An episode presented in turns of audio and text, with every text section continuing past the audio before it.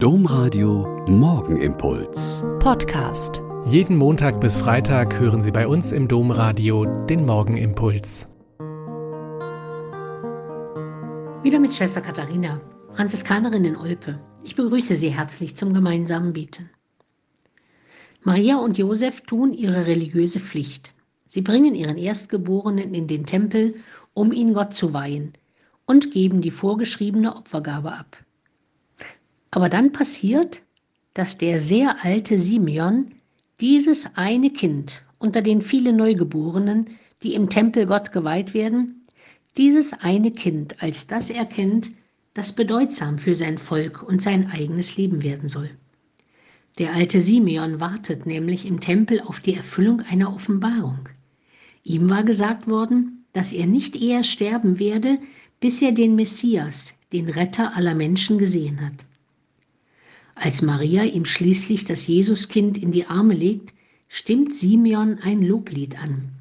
Er singt, Nun lässt du, Herr, deinen Knecht, wie du gesagt hast, den Frieden scheiden, denn meine Augen haben das Heil gesehen, das du vor allen Völkern bereitet hast, ein Licht, das die Heiden erleuchtet und Herrlichkeit für dein Volk Israel. Und auch Hannah, eine sehr alte Prophetin, die im Tempel lebt, erkennt dieses Kind und spricht darüber zu allen, die im Tempel sind. Simeon und Hannah haben ihr ganzes Leben darauf gewartet und gehofft, dass sie es sein werden, die diesen Messias noch erleben werden, der seit Hunderten von Jahren verheißen und vom Volk erwartet wird. Und ihre Hoffnung wird erfüllt.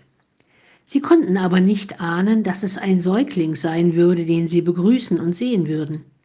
Viele haben einen Fürsten, einen König, einen Revolutionär, einen Kämpfer, einen Machthaber erwartet, der das Volk von innerer und äußerer Fremdherrschaft erlöst und befreit. Aber es ist ein Kind. Und sie erkennen ihn, weil sie sich auf Gott und nicht auf ihre eigenen Vorstellungen verlassen. Ihnen ist in diesem Kind sozusagen ein Licht aufgegangen. Sie haben eher als alle Schriftgelehrten und Studierten eher als alle Religionsfunktionäre und Priester erkannt, dass Gott anders ist, als alle erwarten und denken, und haben auf dieses Kind ihr Vertrauen gesetzt.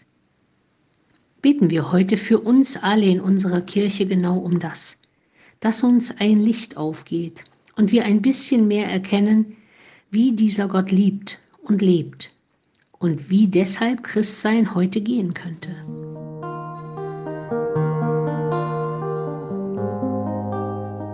Der Morgenimpuls mit Schwester Katharina, Franziskanerin aus Olpe, jeden Montag bis Freitag um kurz nach sechs im Domradio. Weitere Infos auch zu anderen Podcasts auf domradio.de.